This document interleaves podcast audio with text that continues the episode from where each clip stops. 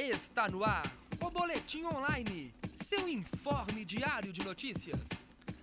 Boa tarde, 3 horas 44 minutos. Está começando o Boletim Online. Eu sou Paulo Souza e vamos às informações de hoje.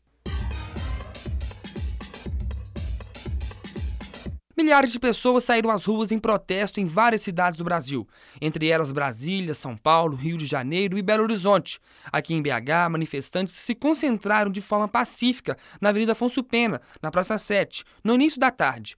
Ontem, logo em seguida, os manifestantes saíram em passeata em direção ao Mineirão, onde acontecia a partida entre Tahiti e Nigéria pela Copa das Confederações. A polícia militar montou bloqueios sobre o trajeto, onde os manifestantes ficavam impedidos de passar durante um tempo e logo em seguida eram liberados. Quando os manifestantes chegaram na, na esquina da Avenida Antônio Carlos e Abraão Caram, limite máximo em que o protesto poderia chegar, pois a partida, a partir deste ponto, era considerado área de segurança da FIFA, organizadora da Copa das Confederações. A partir deste momento, alguns manifestantes tentaram furar o bloqueio. É, Nisso, polícia usou bomba de gás lacrimogênio, spray de pimenta e, e bomba de efeito moral. Houve grande tumulto, pessoas ficaram feridas e alguns manifestantes denunciaram o uso de bala de borracha, tipo de ação que estava proibido depois de um acordo com o comando do policiamento. Na parte da noite, manifestantes fecharam novamente a Praça 7, no centro de BH, mas desta vez sem conflitos. Por volta das 11 da noite, os manifestantes começaram a se dispersar. Devido à manifestação, o trânsito de Belo Horizonte ficou impraticável. Diversas avenidas e ruas da região do, da cidade ficaram, é, foram fechadas. Muitas pessoas que, depend, que dependem do, do, transporte público para se deslocar na cidade preferiram usar o metrô, que teve superlotação. A estação central do metrô ficou fechada durante alguns minutos. A composição transportava pessoas prensadas e na plataforma não cabia mais ninguém. Manifestações em várias partes do país. E nós vamos tentar entender o que está por trás disso. O sociólogo e cientista político e professor da PUC Minas, Gilberto Damasceno, nos fala como o protesto tomou essas proporções. Esse protesto aí teve como gatilho, ou seja, a gota d'água, a questão mesmo do aumento dos transportes públicos. Que no caso, é, essas pessoas, ou seja, a população brasileira, já se sente completamente mal servida com serviços de muito baixa qualidade. Portanto, a percepção era que o valor da passagem já era alto. Então, no momento que fazem esse aumento, a percepção das pessoas foram que isso é a gota d'água, para que tivesse um espaço para manifestar todo o conjunto de insatisfação que a população brasileira, em especial os jovens e os mais esclarecidos, já estavam em relação ao governo brasileiro.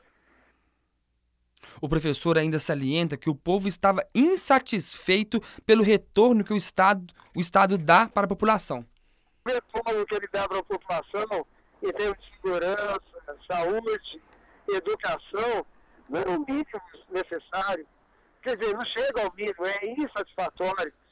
Segundo ele, essa insatisfação foi agravada pelos gastos públicos na Copa essa, essa insatisfação se agravou em relação ao, ao gasto do dinheiro público para a construção de estádio de futebol, em vez de investimentos diretamente ao interesse da população brasileira. Ou seja, é, em hospitais, em aumento do salário dos professores, né, para uma maior qualidade do ensino. Ou seja, as pessoas são é, insatisfeita com o que há muitos anos vem acontecendo no Brasil, que são desmandos com dinheiro público, inclusive a corrupção. Então, somando todos esses fatores, a questão do aumento da passagem acabou sendo a gota d'água que fez transportar a, a insatisfação.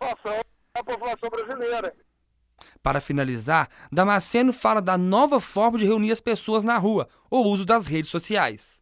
Isso aí é uma grande novidade e demorou, mas mostrou que tem é, funcionalidade política, né, que é muito é, nossos governantes não, não, sabem, não sabem lidar com essa novidade. Então, a forma que a polícia é, interveio na manifestação só fez aumentar a legitimidade das manifestações e multiplicar em muito o número dos participantes. Então, o nosso governante não tem é, noção ainda qual é o poder de comunicação e de mobilização que as redes sociais têm, inclusive internacionalmente.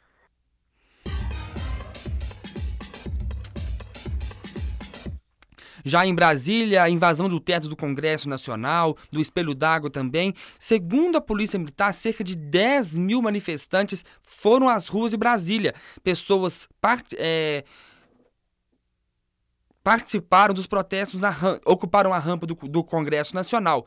Em São Paulo, a Avenida Paulista foi tomada por manifestantes, o Palácio dos Bandeirantes foi tentado, foi, foi é, tentaram invadir o Palácio dos Bandeirantes, tentando arrombar a portaria do palácio. A polícia militar reagiu com bombas de gás lacrimogênio e, bom, e bombas de efeito moral. Segundo a PM, 65 mil pessoas participaram do protesto em São Paulo. E no Rio de Janeiro, a concentração aconteceu na Igreja da Candelária. A passeata foi até a Cinelândia. Alguns manifestantes invadiram a Assembleia Legislativa. Teve confronto com a polícia militar. Isso com, com, com alguma minoria. Segundo a PM, 100 mil pessoas saíram nas ruas do Rio de Janeiro.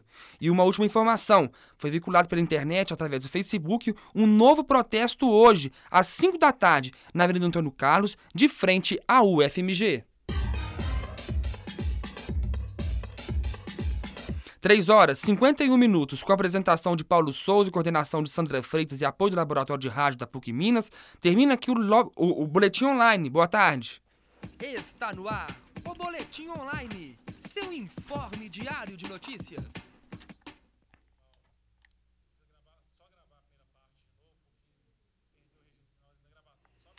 Qual a primeira parte? É do Boa Tarde aqui? Qual a primeira parte? Ah, tá.